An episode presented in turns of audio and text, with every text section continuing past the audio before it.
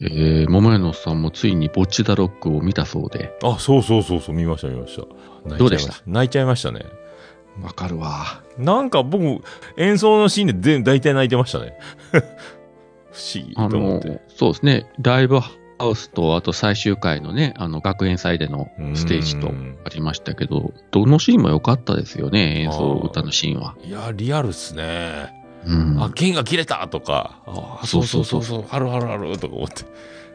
あ緊張する感じね。この前本屋に行ったら、たまたま、あの、リサニという、なんかアニメ雑誌なのかなこれで、うんえー一冊丸ごとぼっちだロック大特集というのがありまして、思わず買ってしまって今手元にあるんで、まだ読んでないんですけど すごいな。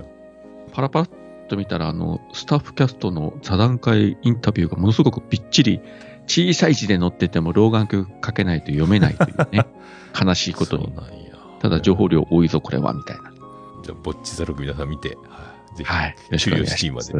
はい。よろしく お願いします。では、また来週です。また来週です。